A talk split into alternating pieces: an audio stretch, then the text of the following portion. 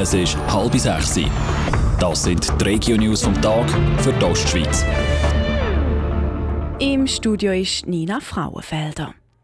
Der Grosse Rat Thurgau kann nochmal über die Abschaffung vom frühen Französisch diskutieren.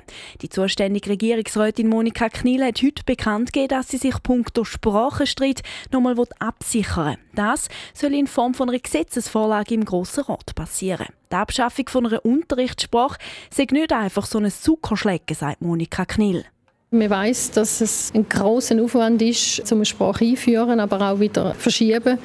Das ist nicht einfach nur schnell ein Lehrmittel schreiben oder einen Lehrplan überarbeiten, sondern das hängt ganz viel dran und da brauchen wir wirklich eine wasserdichte, rechtssichere Regelung.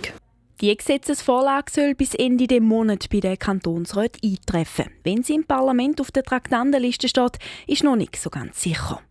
Die ersten Reaktionen bei den Parteien im Grossen Rat auf den Entscheid der Regierung sind durchwegs positiv. Die Fraktionspräsidenten von links bis rechts sind froh darüber, dass früher Französisch nochmal im Parlament diskutiert wird.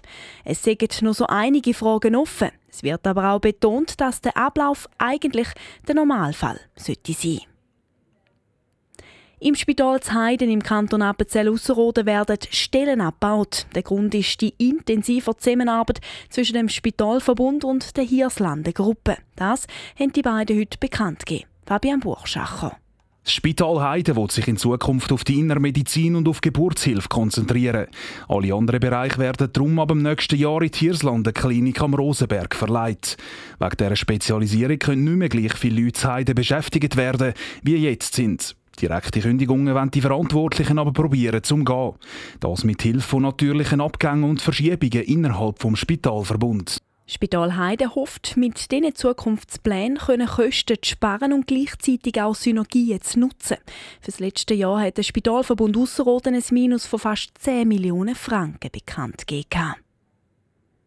Ein Mann mit einem Messer hat heute in einem Zug zu Oberried einen Polizeieinsatz ausgelöst. Die Bahn hat sich heute Morgen bei der Kantonspolizei St. Gallen gemeldet, dass sich einem Regionalzug ein bewaffneter Mann aufhält. Eine Patrouille ist dann nach Oberried und hat den 42-Jährigen am Bahnhof festnehmen Der ist nach einer Meldung von der Kantonspolizei unter Drogeneinfluss gestanden. Passagiere sind keine verletzt worden. Radio Top. Dies Radio für die Ostschweiz.